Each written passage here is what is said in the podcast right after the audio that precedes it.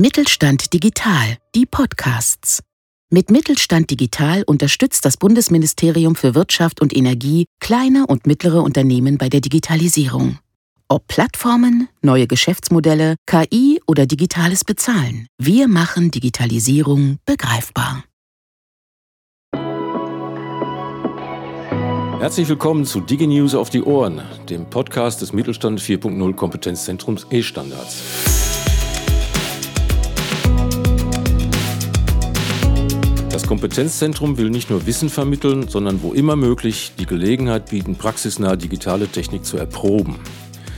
Fürs kommende Frühjahr planen wir die Fortsetzung eines Praxisprojekts zu Vertrieb und Produktentwicklung, das wir bereits in der ersten Projektphase von 2017 bis 2020 durchgeführt haben.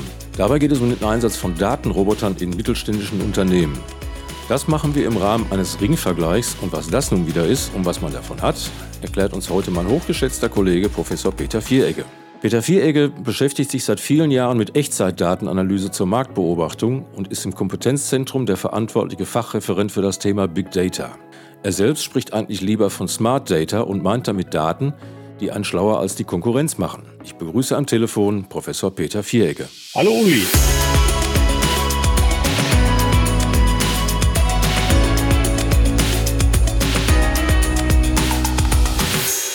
Peter, ich würde gerne mit dir über deine aktuellen Pläne sprechen, aber bevor wir das machen, was ist denn eigentlich ein Ringvergleich?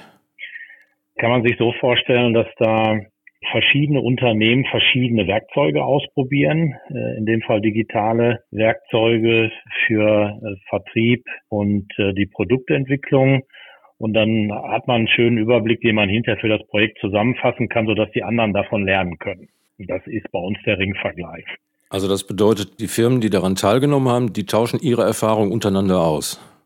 Ja, es wird auch so aufbereitet, dass man daraus Fallbeispiele macht, die so ein bisschen beschrieben werden.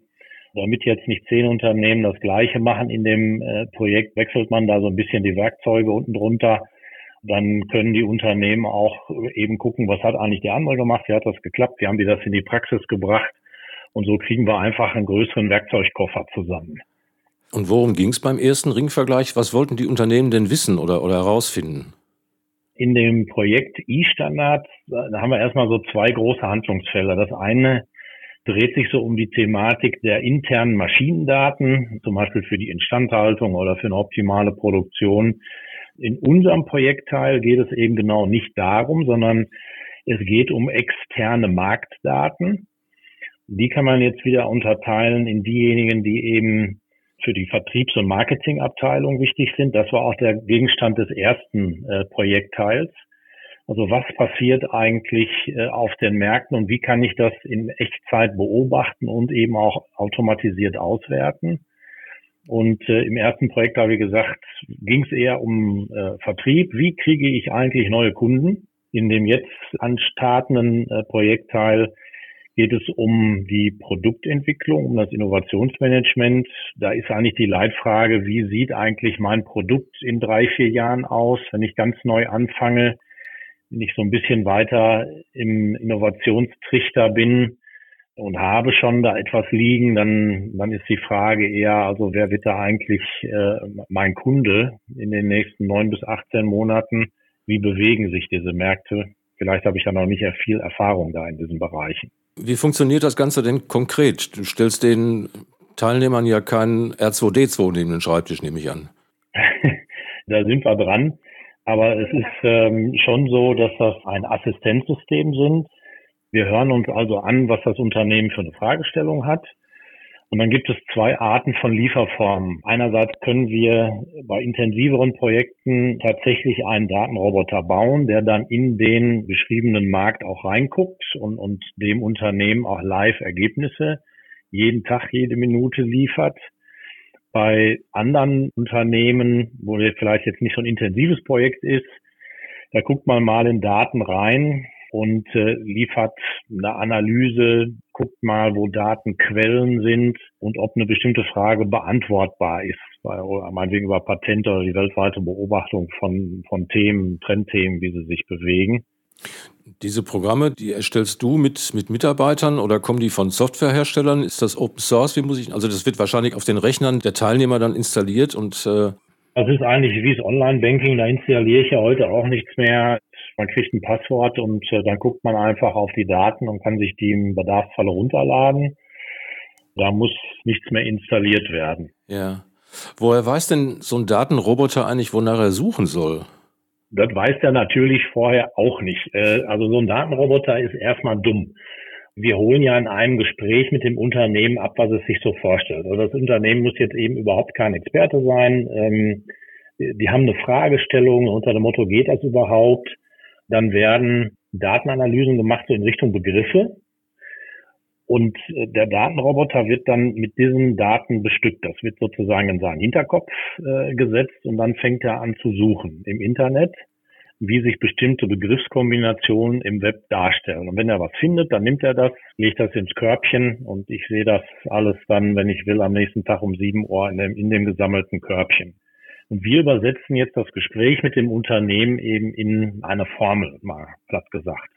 Also im Grunde ist es zunächst mal eine, eine Suche nach Begriffen. Wo wird denn aus den Begriffen eine Information?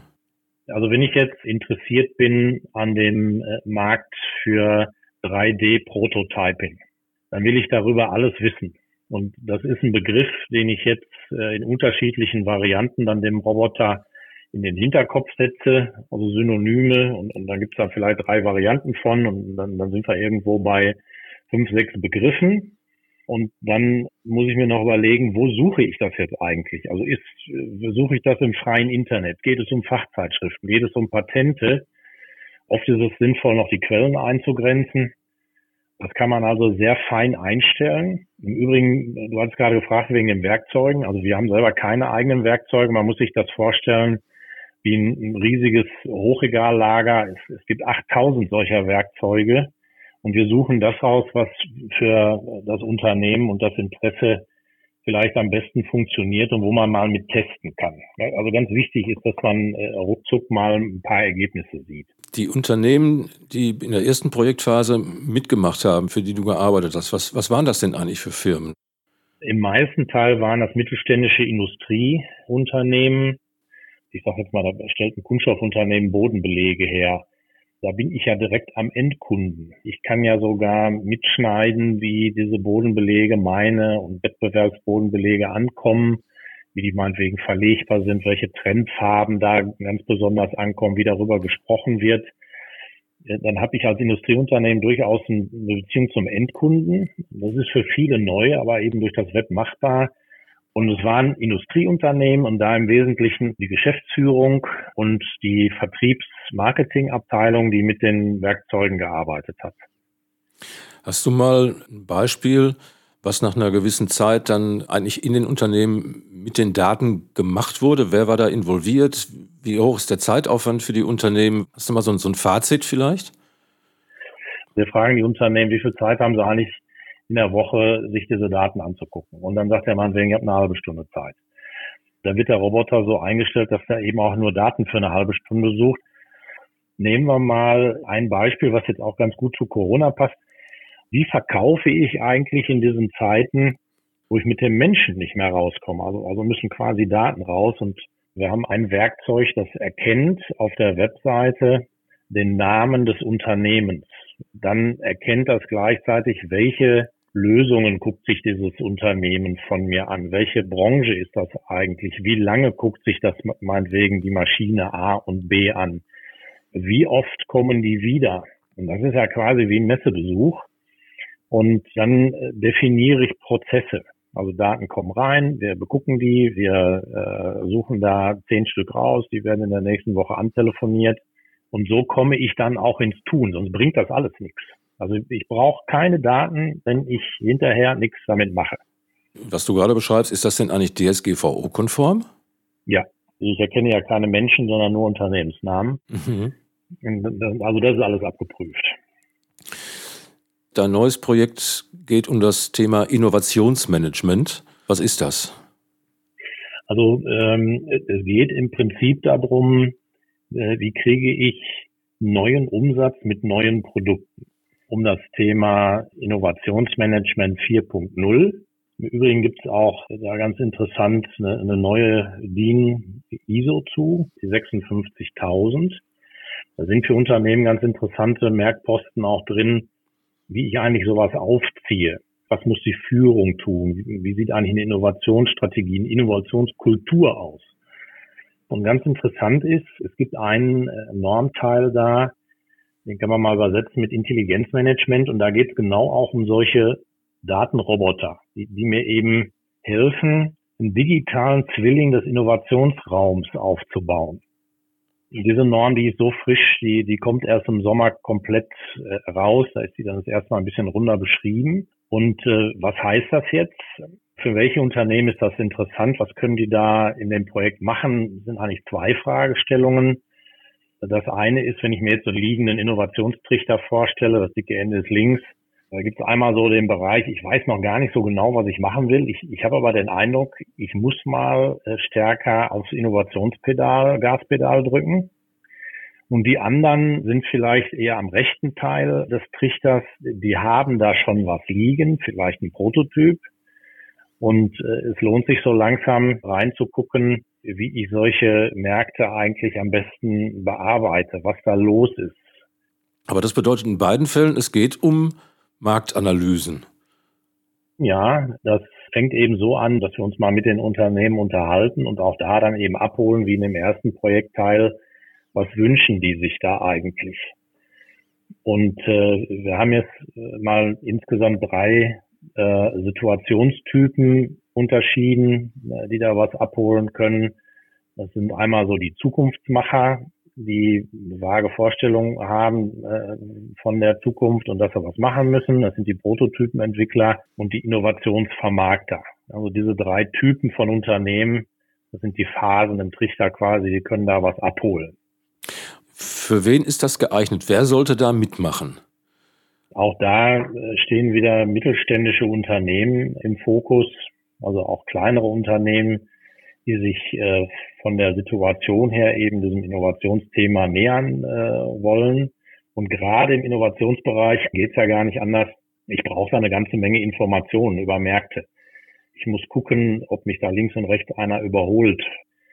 Also das ganz normale mittelständische Unternehmen, was vielleicht produziert, Dienstleister gehen aber auch, und die erzählen uns einfach mal äh, eine Fragestellung, die, die sich so ein bisschen ableitet aus der Unternehmensstrategie. Und wir versuchen das dann eben zu übersetzen. Und was passiert dann mit den Ergebnissen? Ne, nehmen wir mal so einen Fall, dass da ein ähm, so ein Echtzeitsystem jetzt gebaut wird. Diese Ergebnisse werden dann dem, dem Unternehmen freigeschaltet. Die zweite Ebene ist dann, dass man mal gemeinsam bespricht, was machen wir jetzt eigentlich mit Ergebnissen? Ähm, wie, wie kommen wir von Daten zu Taten? Und wenn man dann entschieden hat, wie, wie war denn die Wirkung, also haben wir jetzt meinetwegen äh, mal ganz platt gesagt, drei Kunden gefunden, mit denen man mal den Prototypen ausprobieren kann. Das ist sozusagen die Ergebnisebene auf der Seite der Unternehmen und machen dann hinterher so ein kleines Fallbeispiel draus, dass andere davon lernen können, allerdings ohne, ganz wichtig, bevor jetzt die Zuhörer äh, Nackenhaare, Hochstellung kriegen, wir verraten dann natürlich keine Innovationsgeheimnisse. Das wird dann verfremdet. Was sollte denn ein Unternehmen tun, das bei diesem neuen Projektabschnitt, wann, wann, wann, wann startet der überhaupt? Jetzt. Okay. Und wenn jetzt jemand diesen Podcast hört und sagt, hurra, darauf habe ich gewartet, was muss, der, was muss derjenige tun? Also zunächst mal äh, Kontaktdaten, äh, einfach E-Standards, ein Wort und, und Vierecke eingeben im Internet, dann müsste der die Kontaktdaten finden. Eine gute Vorbereitung für den Anruf wäre mal, wenn man eine Fragestellung formuliert, vielleicht sich auch nochmal überlegt, was ist eigentlich meine Zukunftsstrategie im Unternehmen. Das reicht auch schon, wenn die darüber was erzählen. Ja. Peter, vielen Dank. Ich hoffe, wir haben jetzt schon mal direkt genügend Neugier und Interesse geweckt, dass du dann tatsächlich jetzt nächste Woche loslegen kannst. Ich habe zum guten Schluss noch eine ganz allgemeine Frage, bei der mich dein persönlicher Blickwinkel interessiert.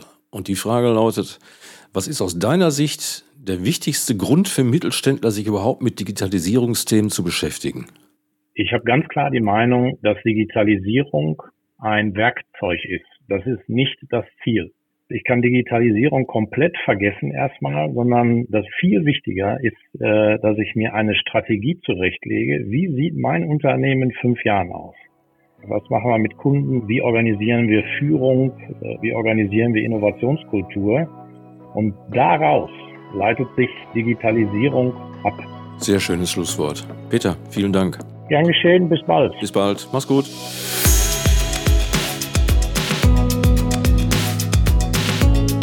Das war das aktuelle Interview zu Ringvergleich und Innovationsmanagement. Und wenn Sie jetzt auf unsere Webseite unter www.estandards-mittelstand.de surfen, um Kontakt mit Professor Vieregger aufzunehmen, nutzen Sie doch gleich die Gelegenheit und schauen sich dort mal ein bisschen um. Sie finden aktuelle Veranstaltungstermine, eine Wissensdatenbank, Praxisbeispiele und grundlegende Informationen zur Digitalisierung mit freien, offenen Standards. Vielen Dank für Ihr Interesse. Bis zum nächsten Mal. Immer daran denken, E-Standards, genau richtig für den Mittelstand.